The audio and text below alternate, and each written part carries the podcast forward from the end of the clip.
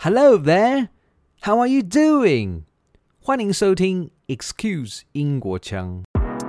Mind the gap between the train and the platform. The next station is Excuse Yinghua Jiang. Change here for more unique and diverse interviews. For example, the Mini, the BMW Mini, that was a commission. I was asked to create my vision for the future of mobility. What would it be like in the future? And This was a commission to, to create something for an exhibition. And I thought about the future, about the year 2059, I believe it was, because the do you know the little mini car, the, t- the original old mini car? Yes. Um, it's tiny. And that was manufactured in 1959. So I, I picked 100 years after. I thought in 2059, driverless cars are going to be quite common. These cars that drive themselves with the computer and you don't need a steering wheel. I pushed the idea as far as I could by imagining that in the future, driverless cars will be very safe. The, the cars will be observing each other's position and the roads will be observing the cars and Hmm. everything will be controlled. And so there will be no collisions, there'll be no crashes. wow. And so I decided to, to show this idea by creating a stained glass, driverless sleeper car of the future. Albert Einstein once said, Creativity is intelligence having fun. Then, how do you define a character that is constantly redefining himself? You might call him an artist, a designer, a creator, or why not just call him Dominic Wilcox? Yes, in a nutshell, based in London, Dominic Wilcox works between the worlds of art, design, craft, and technology to create innovative, thought provoking, and surprising objects. From GPS shoes, where the LED light can indicate where you should head, the breathtaking concept of stained glass driverless car for the year 2059, where you simply tell the car your destination and then sweet dreams. If you find his inventions absurd or of pure insanity, chances are your imagination's not switched on yet. Today, Excuse Ingwo Chang is more than delighted to be joined by Dominic Wilcox, a world class creative thinker and maker from Britain, to listen to his ever transcending creative footprint. Hello, Dominic! How are you? Hello, yes, I'm very well, thank you. Thank you for inviting me on your show. What's the weather like in London now? Uh, looking out the window, it is grey, which is quite common. Yeah. I feel comfortable. I feel very comfortable. I think it's uh, it's it's fine. It's fine. But we've had a very disappointing summer in London, in the UK. It's been raining a lot. Well, we're entering autumn, meaning Christmas is not far away from now. Right, I'd like to start off by admitting that how I first discovered your work. I was browsing online and saw one of your projects back in 2016 at Ugly Duck Gallery in London. For me, as a dad of two dogs, I've always wanted to provide them with opportunities to experience different activities, but never ever did I think of taking my dogs to an art exhibition, not to mention for dogs. That's just lovely. Why don't you share with us what the world's first art exhibition for dogs was about? It was the world's first art exhibition for dogs. Um, I- we have lots of art exhibitions for humans, of course, but we never really have them for dogs. and of course, dogs do uh, appreciate the world. They look around, they make observations. So, so I wondered, you know, would they appreciate um, an art exhibition with artwork that is specifically made for them, for, for their enjoyment? and did you get any feedback from your survey? Ah, well, well, yes. The, the, the exhibition was open um, for about a week, um, and we got many visitors. It was like the United Nations of dogs. There was big dogs, little dogs, tiny dogs, all running around the uh, the gallery. um, Oh. with their owners. And yes, so I mean, I can I can explain some of the works uh, that were shown in the gallery if Oh, you'd lovely, like. Lovely. So my, my first idea was to commission some other artists, some illustrators and uh, photographers, uh, video artists also, to create some work that dogs would appreciate. So one illustrator drew uh, an, a painting, a, a painting of a forest, but the Mm. trees were made of chicken drumsticks. It was a chicken drumstick forest. And another artist was a collage artist who she said her, when the postman comes and he puts the post in the letterbox, her dog goes crazy. It's, it's barking a lot. So she made this collage of thousands of letters bursting through a letterbox. that was one. Oh, that was fun. Yes, it was, and there was a video made, um, which was a free. It was you know the screensavers that you get on computers with like an, an animation of a ball bouncing around the screen. Yeah. Well, this was a frisbee. So this was a frisbee, you know, like you play frisbee with your dog, and your dog might catch the frisbee. Well, this was a frisbee bouncing around a big screen uh, forever, Oh. like a screensaver, and the dogs could sit and watch this frisbee. um, so yeah, so that was the wall based. So there was some paintings and illustrations, but I also made some objects. I made a giant ball pit.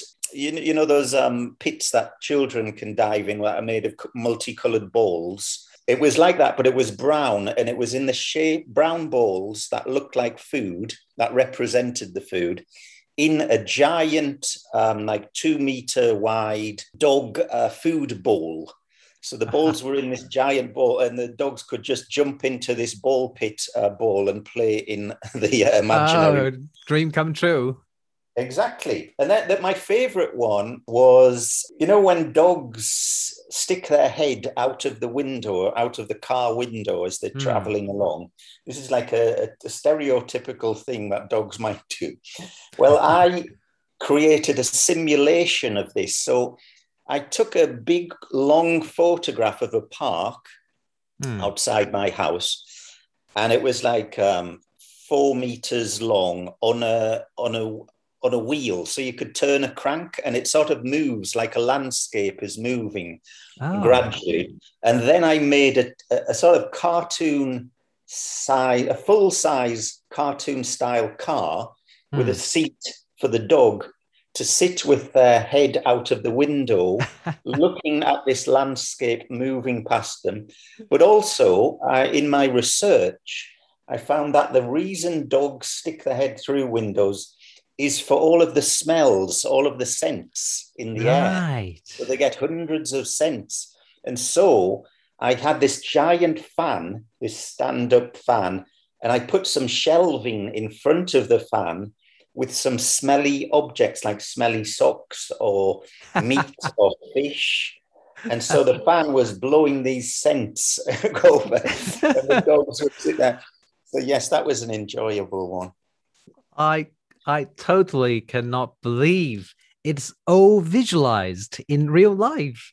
I'm Yes. sure my dogs will love it. I hope so. A lot of people are, I suppose, in Taiwan will be saying, Hey, Dominic, when can you bring this concept to Taiwan? Is that possible? yeah, well, I get asked a lot, you know, from people around the world about it. Hmm. And of course, it is a big, um, it takes a lot of organization.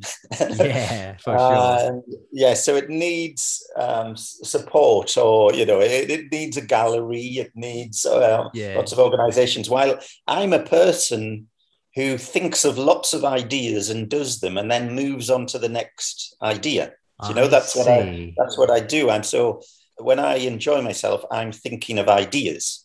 And I'm in my sketchbook thinking of ideas, and then I will make something, or I will draw it, or I Hmm. will video Hmm. it, and then Hmm. I just show it, and I move on to the next idea. So you know, um, maybe one day, maybe.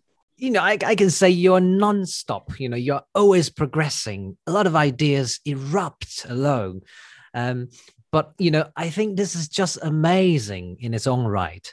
Um, yeah, like what you said, dogs like, experience scent, and I can see that you put a lot of effort into uh, research so that uh, dogs can, you know, crave experience. They do really um, stare at the paintings, stare at the works, rather than they just wander around. They do admire your works, and that's amazing.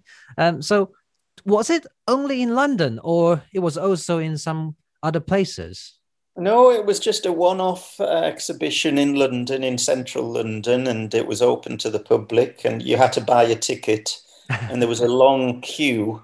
There was a long queue of, do- of dog owners and their dogs outside, and because you couldn't have too many dogs and too many people, so it had to be controlled. Yeah, um, a controlled experience. But um, but yes, it was successful, and um, Hmm. I enjoyed doing it. That's just wonderful. Um, you know, Dominic has a lot of things that we can talk about. And I want to move on to your background. So, you're internationally known for a multitude of awe inspiring projects and commercially have been commissioned by brands such as BMW Mini, Kellogg's, and Paul Smith. What was your claim to fame? Um, I've done lo- lots of different things, so I, do, I don't know what is the most popular for other people. but um, yes, I mean, as I say, so for example, the Mini, the, the BMW Mini, that was a commission. I was asked to create my vision for the future of mobility, of movement, Wow. of moving. What would it be like in the in the future? And This Hmm. was a commission to, to create something for an exhibition. And I thought about um, the future, um, about the year 2059, I believe it was. 20, I thought about 2059 because the do you know the little mini car, the, t- the original old mini car? yeah. Um, it's tiny, and that was manufactured in 1959. So I, I picked 100 years after, Hmm. and um, I thought in 2059, driverless cars are going to be quite common. These cars that drive themselves with the computer, and you don't need a steering wheel. And so I pushed the idea as far as I could by thinking, by imagining that in the future, driverless cars will be very safe. The, the cars will be observing each other's position, and the roads will be observing the cars, and Hmm. everything will be controlled. And so there will be no collisions, there'll be no crashes. wow. And so I decided to, to show this idea by creating a stained glass, driverless sleeper car of the future. So you can, um, the idea is you can go to sleep in this car that is covered in stained glass, and the car will take you wherever you want, and you can relax. There'll be no crashes, and um, everything will be fine. So that's what I made a, a, a full size stained glass driverless car of the future. Well, that sounds possibly true in in some decades. It could, yes, I hope, I, I think so. You know, sometimes we think, oh, ideas are crazy, or that that's not possible. Hmm. But then in 10 years' time, 20 years' time, the idea happens and it's not crazy anymore. so I, I'm thinking about those ideas early. And um, yes, we will see. and what about Kellogg's and Paul Smith? Yes, Kellogg's, um, they challenged me to come up with seven invention ideas um, that would make breakfast time more fun for Hmm. children. And so I, I invented seven objects. Um, one object was a it was a it was a crane, a sort of a, a digger, like a digger that you, digs up the roads. That mechanism, but a small version that was attached onto a helmet, and you Hmm. could you could scoop out with these levers. You could scoop out the cereal out of the box, and then uh, lower it and release it into the bowl. And then there was a lever for the milk and you press that lever down, and the milk squirted out into the bowl. Um, and that that was really popular. I, I actually got I, I, appeared on the Late Show with Stephen Colbert in a which is a really yeah in America, and uh, I flew over to New York and was on television, and he he actually wore it and demonstrated it. So if you go on Google and type in Dominic Wilcox Late Show, you, you, there's a YouTube um, video there. Mm. Yeah, so so so I did. Yeah, I did seven uh, cereal uh, breakfast inventions. It was quite good fun. I saw it and I found it to be so entertaining. But you know, it, it has its utility purpose. Well, yes, I think a lot of my ideas are.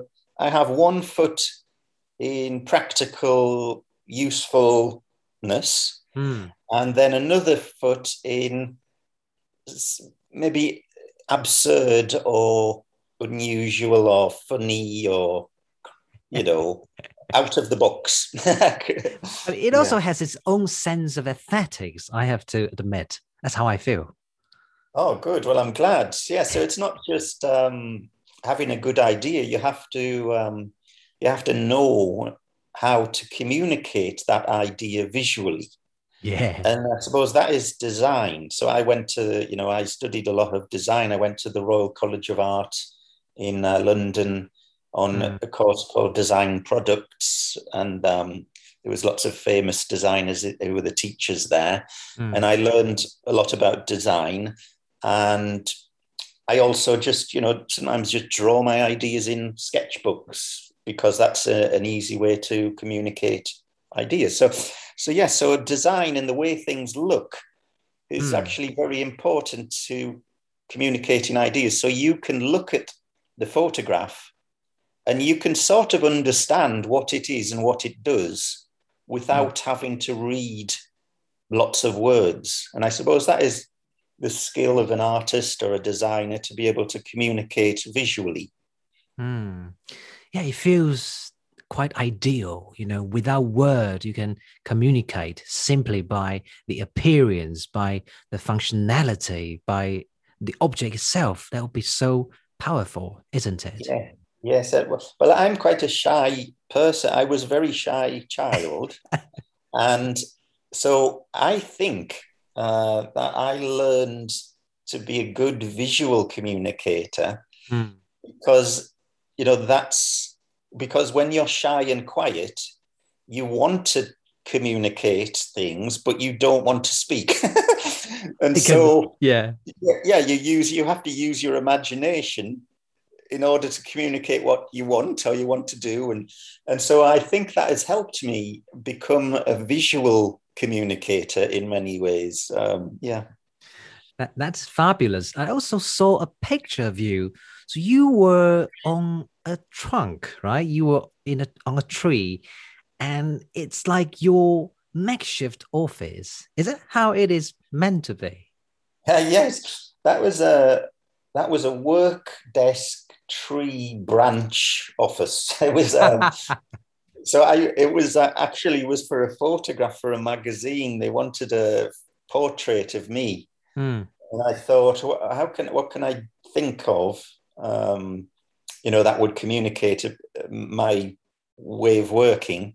And so I made this um, this tr- this this this um, this structure, this wooden structure that would allow me to sit high in a tree branch with a sketchbook, a pot of pens, and um, and a cup of tea. And the cup of tea had a little um, plinth or a little uh, shelf on this. Uh, that was held up. So I, have got everything I need around me with this structure to, to just think of ideas, and um, it's perfect. It is perfect, and I can see you are enjoying your time. yes. Right. So you also once said that you are convinced that within everything that surrounds us, there are hundreds of ideas and connections waiting to be found. We just need to look hard enough. So, Dominic, I want to ask you um, today's world, when interdisciplinary collaboration has ever been so important to product design, how will you describe the cruciality of crossover in your ideation? Yes, well, well, I think um, you know everybody's got different personalities. So some people love working in big groups, and some people like working by themselves because they can't concentrate. Mm. If they're in a if they're in a big group, if you imagine when you're having a meeting, some people go quiet because they're a little bit underconfident and they don't share their ideas so mm. easily. Other people are confident and they, you know, they're very um, outgoing people. And um, so I think it's a balance. Both have value, you know, to to to to work by by yourself to try to concentrate and to to focus. Mm. But then I think it becomes valuable to to help develop your ideas by talking with other people mm. and getting their feedback, their thoughts, and that helps you develop your thinking and move things forward. So uh, for me, it's a balance between between individual uh, thinking and then involving and uh, you know using the skills of other people because of course we can only be good at certain things. We can't be good at everything. Exactly. so there are people with other skills that you don't have that you know can help. And, and, and if you work together then of course you're going to create something more impactful and better than if it was just you trying to do it yourself. Did you ever kind of get inspired accidentally by things you accidentally encountered because you said you might have been purposefully um, talking to different people with different skill set or with different backgrounds but did you get inspired accidentally sometimes?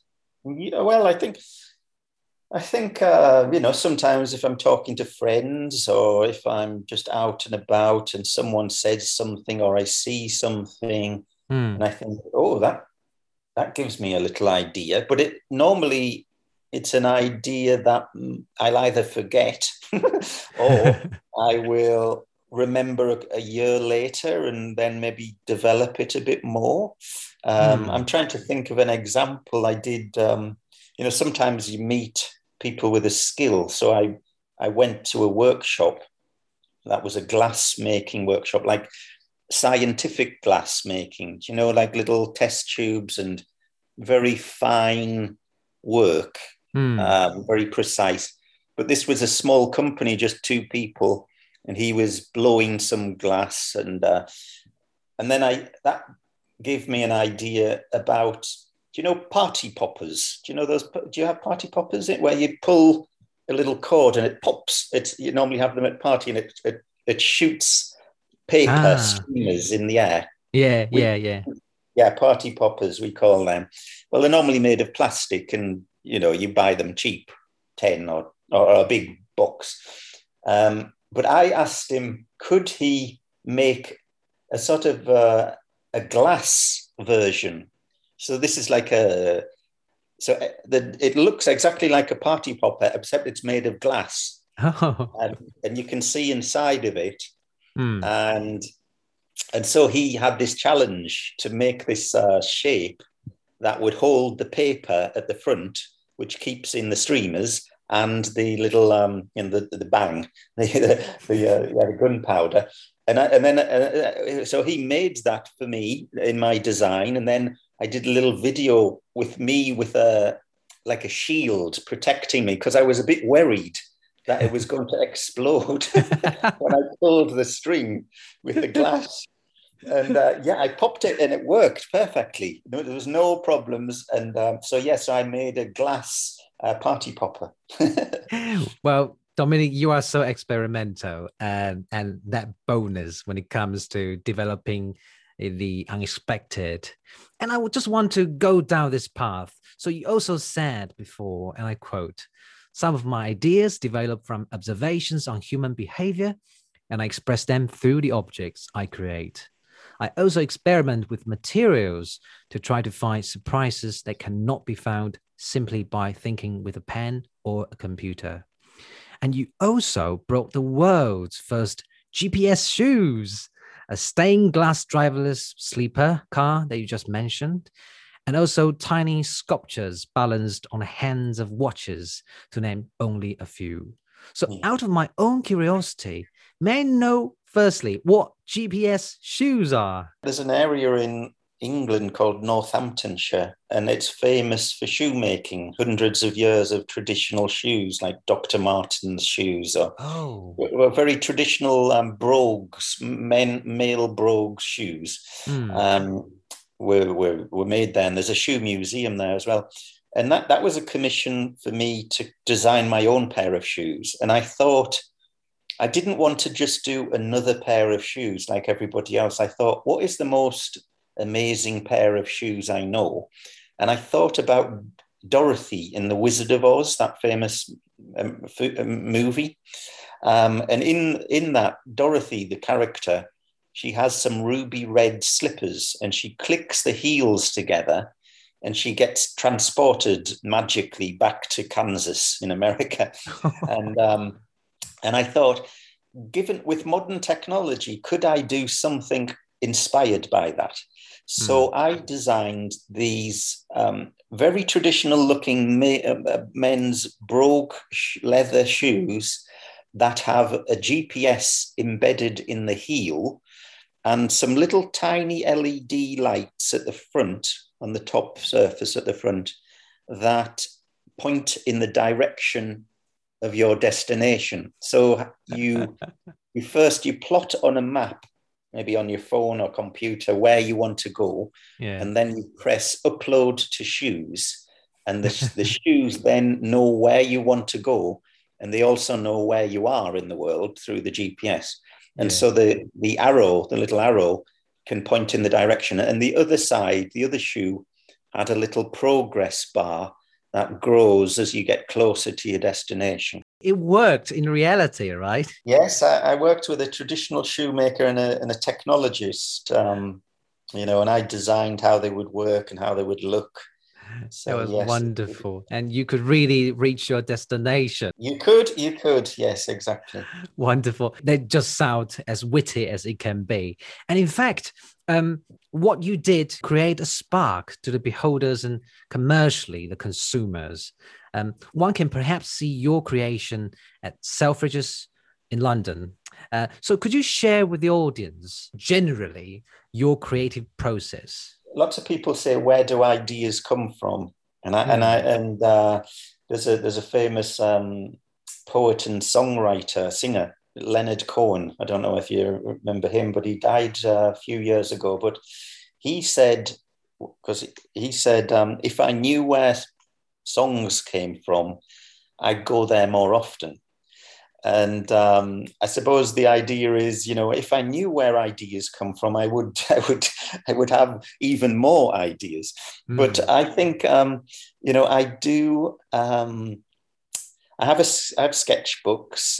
Sometimes, if I have to think of an idea on a particular topic, a particular subject, the first thing I'll do is probably just write down as many words as I can think of around that topic. Mm. So my mind is reminded about the topic and is focused on that subject matter. And then I might draw some of those objects or things. And then I might draw something like a bit funny or, you know, add, add two objects together and mm. draw them. And quite often at the beginning, it's quite difficult sometimes. You know, sometimes the ideas don't come immediately, mm. but you just have to have the confidence to keep on going. And then maybe I will leave the book, do something else, come back to it. I look at my messy drawings and I might see a little idea. That is a very small idea, mm. but hmm. I think if I could just change it a little bit, if I added this onto the, that, it would be a better idea. And so it's sort of like a gradual process of thinking hmm. uh, and, and adding and changing and developing the ideas as they grow and just keep drawing things. I think learning to sketch, you don't have to be a good artist. Um, it's just about it if you if you draw things on the paper you can it helps you visualize it, which helps you think mm. of hmm. more ideas around it. So, so yeah, so that's one uh, process. Yeah. So you start with uh, some statements, some keywords, um, in conjunction with some um, visuals that are not really in the final shape or form, and gradually you can tweak and adjust a bit, and it will kind of come into um, a more concrete um, ideation. Is it is it how it proceeds?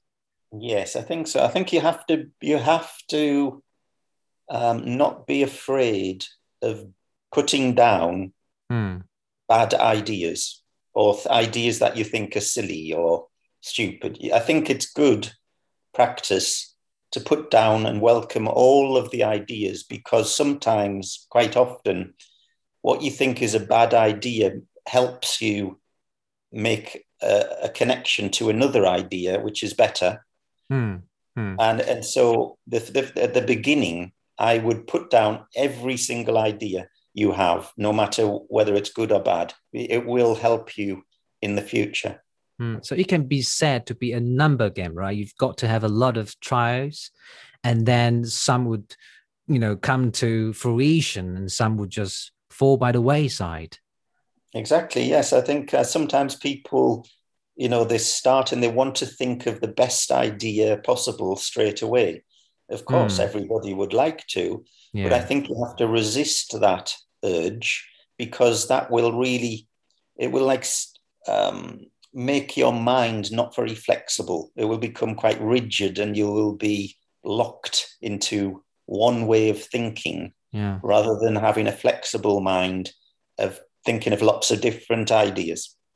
Yeah, they'll be suffocating. Dominic, you not only have an exceptional lens to marry everyday objects, you already cover a bit in an unexpectedly inspiring way, but also you draw an incredibly amount of exciting inventions. You even founded Little Inventors, which is a creative education organization that inspires imagination by taking children's amazing ideas seriously and that's just exhilarating. So, can you talk about how you came to found Little Inventors and how has it been going? Yes, well, in in 2015, I returned to my hometown, um, which is in a place called Sunderland, which is in the northeast of England, hmm. and um, I visited 19 primary schools or elementary schools, and um, yeah. I showed them some of my invention ideas and I said, Do you want to be an inventor? And they all say, All the children say yes. And I say, Well, here's a drawing sheet. Draw your invention. And I collected about 600 invention drawings from the children. Mm. And then I asked local makers, craftspeople, artists, designers to bring to life and, and make um, objects of the most interesting or fun or clever ideas that the children came up with. So we got about 20 of these ideas made into real things for uh, an exhibition in an empty shop. There was an empty shop on the high street, and I turned it into uh, an exhibition.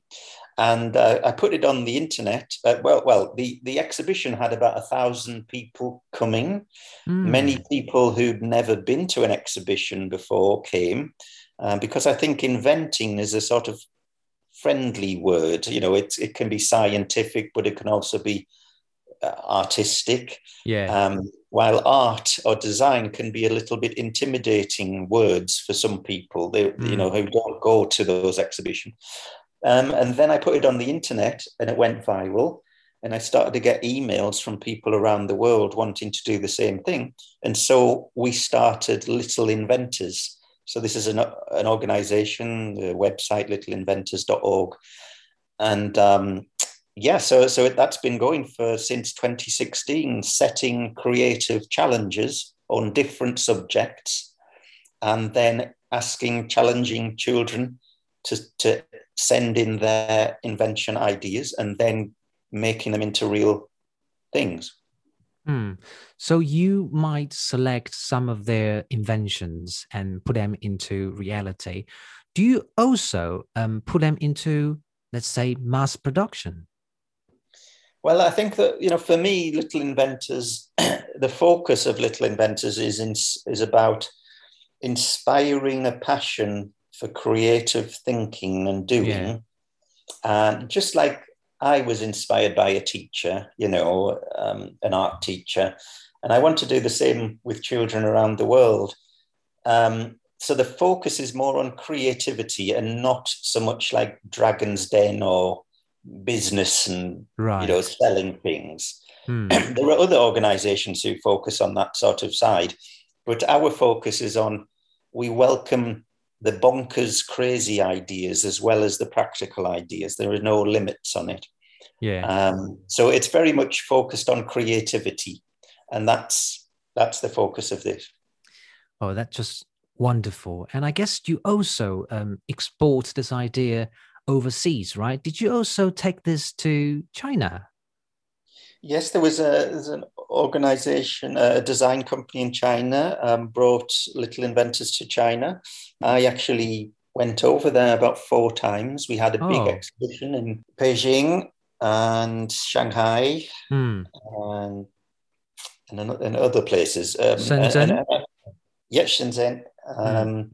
Yes, so I believe we have a there's a little inventors book in China, um, which is oh. a translation of the English book. Yeah. So yes, a number of countries. So there's an Italian version. Um, talking about doing a French version, perhaps. But yeah, the, so we've got books, um, which is everywhere. Little Inventors happens in different countries, but we're based in the UK yeah in, in England, and that's where I am, obviously. So yeah. Mind the gap between the train and the platform. The next station is Excuse Yinghuajiang. Change here for more unique and diverse interviews. Apart from you know some of the aforementioned, and you also spoke of book. Actually, this September you also launched a new little inventors book called Mission Oceans. So can you share your thoughts behind this new book? Yes, this is this is the fourth book. We've got the first book we had was a general inventing book, how to be an ingenious inventor called the Little Inventors ah. Handbook. And then there was a Go Little Inventors Go Green, which is about the environment. Then there was Little Inventors in Space, which is about ah. life in space. And now yeah. we've got this book all about inventing to protect the ocean. Um, mm. So it's a it's a book that um, has a lot of uh, educational uh, you know information about the different parts of the ocean, the deep sea, and uh, plastics in the ocean, and uh, myths. You know, a fantastical uh, myths chapter on the mm. ocean. So there's lots of different chapters which give lots of information. And then at the end of each chapter, there are some creative challenges, either written challenges or to draw your own inventions to solve various problems and challenges that the oceans have. So mm. yeah, hmm. so it's quite a it's quite a big book. It's about 150 pages. There's a lot of drawings. I did a lot of uh, drawings, and I was working with um, a colleague colleague at Little Inventors called Ellie Burkhead, who did most of the words, and we um, we uh, you know we got it we checked it over all of the facts because there's lots of facts. We checked it with the Marine Conservation Society, who have mm. um, who have, who gave the go ahead. They they like it. They they support it, and so yes, yeah, so that came out on the second of September actually. So it's just come out. Yeah, and um, yeah, it's wonderful. I think all your editions are quite relevant and also quite concerning, you know, against the backdrop of our contemporary time. Um, I think the world is faced with so many difficulties, and you put them in a way that is approachable to children and you can let imagination flourish. So it's really um, educational, and I, I can see this can be a great success worldwide.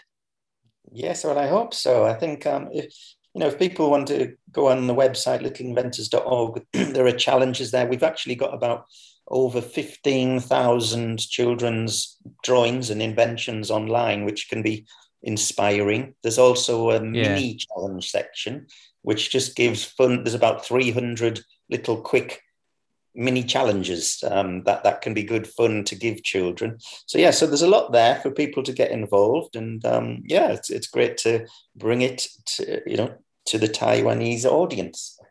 That would be nice. Um, let's just you know raise the age bar from um, children to adults. Before we go, Dominic, um, because most of our listeners are adults, and what you have been doing is incredible. Um, but what would the adults do when it comes to cultivating their curiosity, how to keep their imagination, um, keep it boundless despite you know our age? What will you say to the adults? Uh, yes. Well i think as we grow older our imagination we get a, a little bit safe and a little bit self conscious and a little hmm. bit worried about what other people think. And that's the difference between children and adults. You know, the children don't have that uh, limitations. Mm. But, but I really believe that adults still have their childlike creativity and imagination. It's just hidden under these worries and anxieties and um, you know, wanting to fit in and not be different and not to stand out. It, we all, as adults, still have our creativity we've always had. Um, so the key to becoming more creative is to release the layers hiding our creativity. I really think that creativity is a bit like a muscle. If hmm. you don't use it, you can lose it, but it never dies. It's still there. It's just waiting for you to to engage it again. So to so start, um, you know, start talking about ideas with with people. Start learn to, to just sketch things down. Um, it's good fun. It's a bit like a game. I find it. It's like a game. You look around at the world and all of the things in it, and you think, what could I think of to make it more interesting or more fun or more useful? And you come up with ideas and you you can talk to your friends about them and they can help you and then you know it grows like this and it becomes addictive once you get into it um, so I think everybody can can be creative, and um, it's definitely an enjoyable life to have. Um, so so yes, I think it's wonderful. To wake our creativity up, to be courageous, to be curious, Thank you, Dominic, for your personal advice. That's truly precious. Thank you. Thank you. It's been a pleasure. The pleasure's mine too. Hi there. Thank you so much for listening to Excuse Chang, your source of unique interviews from around the world. Cross cultural understanding starts where perspectives are heard. If you're a fond of my interviews, I would be grateful if you could rate and review my channel on Apple Podcasts to show your support. If you're interested in joining other listeners who enjoy this channel, you could ask to join my Facebook group, Excuse Chang, and of course, on Instagram, you can also follow me there. Until next episode, cheerio!